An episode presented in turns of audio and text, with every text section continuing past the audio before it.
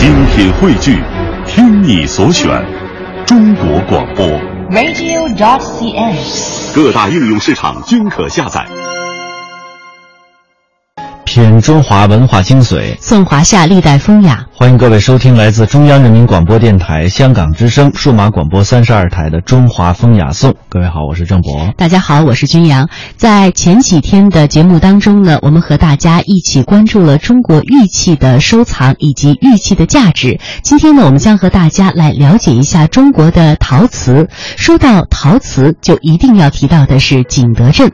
景德镇是瓷器之国的代表和象征，呃，它的历史非常的悠久，瓷器呢也是精美绝伦，闻名全世界。所以会有瓷都之称。景德镇生产的瓷器历史源远流长。唐代烧出了洁白如玉的白瓷，当时呢就有假玉器之称。在宋代的时候，御赐殊荣，即皇帝宋真宗将年号景德赐给了景德镇，从此景瓷就名驰天下了。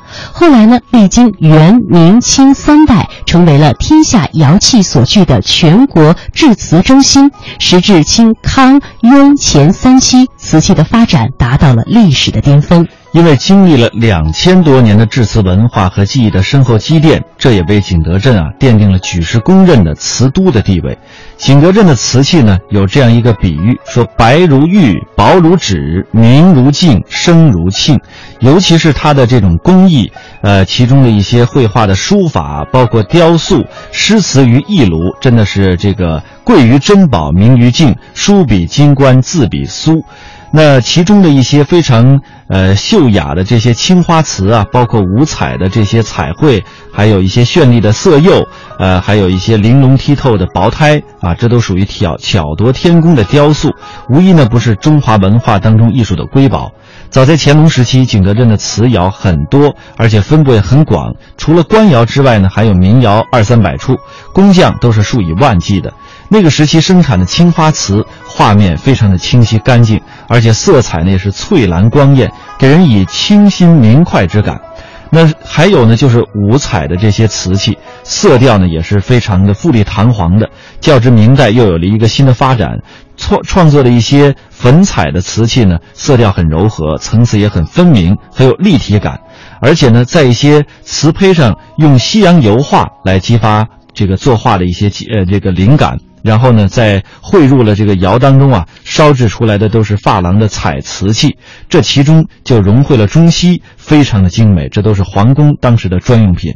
在这些绚丽多彩的名贵瓷器当中呢，通过各种的渠道，沿着路上的丝绸之路，还有海上的陶瓷之路，行于九域，诗及外洋，那为传播中华的文化艺术，当时的经贸交往，都发挥了极为积极的推动作用。当然，也对于世界文化的丰富和发展。做出了重大的贡献。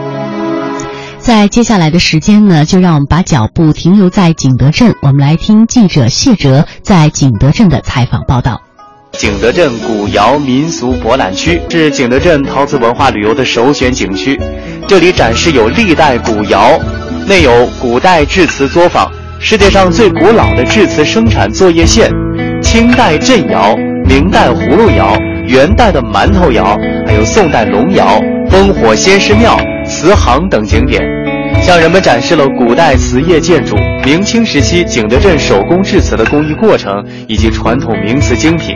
在这个景区当中呢，也是复原了历代烧制瓷器的不同的窑炉。在这里给我印象最深刻的就是它完整的保存有一座清代的镇窑。到目前为止，这个窑炉已经有着。将近三百年的历史了，虽然是将近三百年的历史，但是它至今仍然可以烧制瓷器。除了清代的镇窑之外呢，还有明代的葫芦窑、元代的馒头窑、宋代的龙窑等等。呃，这些窑炉呢，呃，也是让我们感觉非常的欣慰啊，就是到目前为止仍然可以烧造瓷器。呃，无论是葫芦窑还是馒头窑还是龙窑，基本上都是按照它的形制来命名的。我们知道，说瓷器好，通常有这样的几个标准：说它白如玉，明如镜，薄如纸，声如磬。前面的白、明、薄都是指它的外形，但是声如磬是指它的质地。说到这个景德镇的名词的质地，我们用独有的声音元素来给大家展示一下。哎啊，再再再敲啊，再敲一下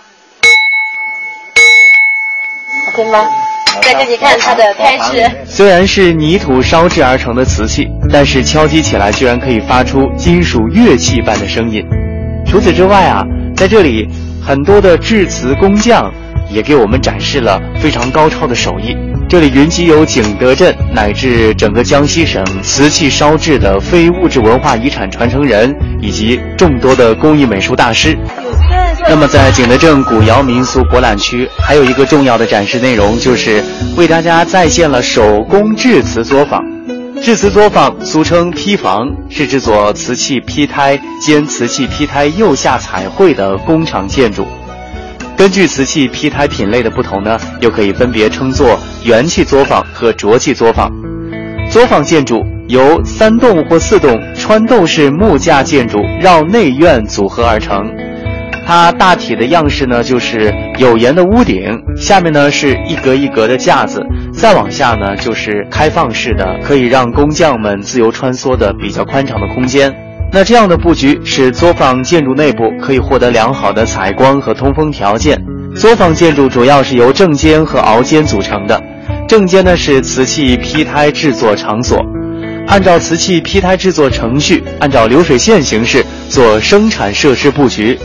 与正间相对的熬间呢，是原料储存、加工粉碎的场所。正熬间之间相连的边屋称作坯屋，是冶炼瓷土并储泥陈腐的场所。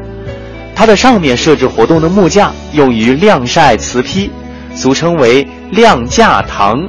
制瓷作坊以及设置布局，充分表明了在明清时代，景德镇的制瓷工业已经成为了分工非常精密的劳动合作。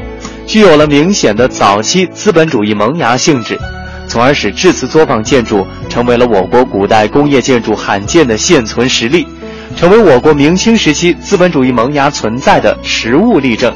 那么在这里呢，来自港澳的嘉宾们也感受到了中国陶瓷传统手工制瓷技艺这一非物质文化遗产的鲜活案例。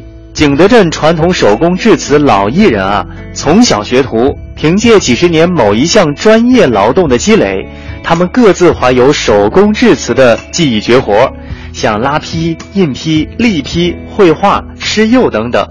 有这样的一句话来形容啊，就是“共计一批功力，过手七十二，方刻成器”。那每一件传统陶瓷制品呢，既是每一位老艺人技艺的载体，又是他们集体劳动智慧的结晶。而且我在这个当中呢，还听到了一个数字啊。就是除了拉坯、印坯、立坯、绘画、施釉等等这些环节有比较高的淘汰率之外，在瓷器的烧制过程当中，淘汰率也是相当高的。一般这一窑瓷器出来，合格品的比例大概在百分之十五左右。可以想见，要制成一件让人满意的瓷器是有多难。景德镇瓷器除了作为生活实用器皿，精美的陶瓷制品还可以成为供人们欣赏玩味的艺术品。景德镇瓷器的声如磬，就是说景德镇瓷器能够像乐器一样发出美妙的乐音。人们根据这个特点呢，制作出了各种瓷器材质的乐器。在今天的景德镇，爱好瓷乐的人不在少数，居然还涌现了一个远近闻名的女子瓷乐团。他们用瓷笛、瓷箫、瓷鼓、瓷瓯等乐器，敲打出了一首首悠扬的瓷乐。景德镇的瓷乐，目前已经成为江西的名片。如果您走进这群瓷乐姑娘，不但能够聆听瓷乐、畅游瓷都，还可以感悟到千年不息的陶瓷文化。